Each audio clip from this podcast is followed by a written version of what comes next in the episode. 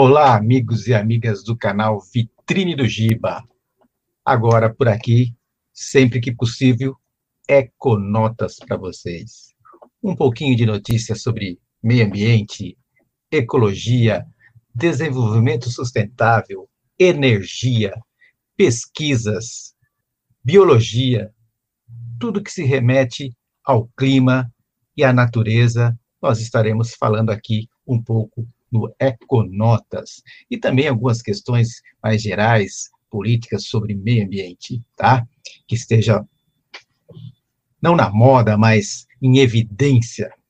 Muito bem, esse é um assunto que eu já trato há muito tempo, dei uma parada, tenho livros escritos sobre isso, e a pesquisa de mestrado em comunicação foi sobre a Amazônia, e então a gente estamos retomando um pouquinho essas coisas do passado para a gente conversar um pouco.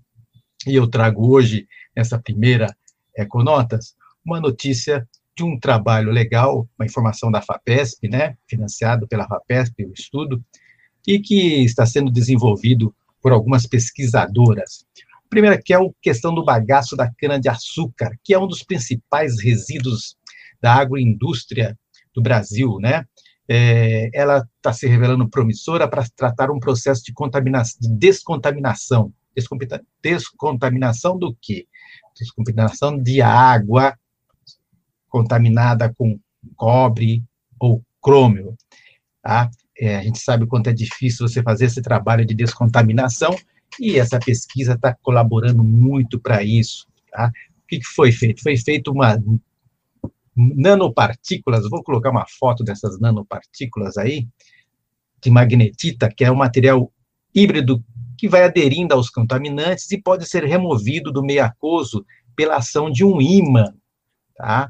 Essa técnica, ela pode ser adaptada para ser retirada de corantes sintéticos, drogas, hormônios e pesticidas, tá?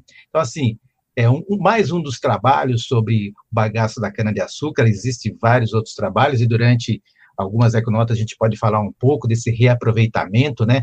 A indústria da cana-de-açúcar é uma indústria que tem, utiliza muito a questão do reaproveitamento de materiais, e a gente vai falar um pouquinho aqui durante as nossas nossos programas, tá? Essa pesquisa ela está sendo desenvolvida pelas, primeiramente pelas as alunas Juliana Tosta, Teodoro Carvalho e a Thaís Eduardo Albilho, tá? Com a supervisão da pesquisadora uma Neite Vasconcelos Martins Carreiro, do Laboratório de Materiais Polímeros e Biosorventes da Universidade Federal de São Carlos, a UFSCar, lá do campus de Araras. Mas também tem a colaboração da Jorge Labuta, do Laboratório Integrado de Ciências, do Departamento de Química da Universidade Federal de São Paulo, Unifesp, lá de Diadema. Muito legal essa pesquisa, e nossas econotas, nós sempre vamos falar um pouquinho justamente sobre esse trabalho que é feito, muito interessante, nas nossas universidades, né, porque a nossa universidade não faz só balbúrdia, não, tem muito trabalho legal, tem muito trabalho sério, falta investimento, a gente sabe, é muito, mas faz ótimos trabalhos e ótimas alternativas, principalmente para essa área do meio ambiente, tá?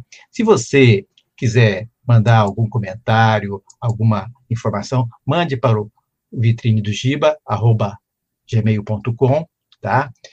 Entre em contato com os nossos canais e pode mandar o material, pode mandar pergunta, sugestão de pauta, que a gente sempre encaminha aqui. Ah, e se você tem um trabalho interessante, você faz algo que está ajudando a natureza, contribuindo pelo meio ambiente, dá um toque para o Giba, que o Giba, assim que possível, coloca aqui no nosso canal, super bacana.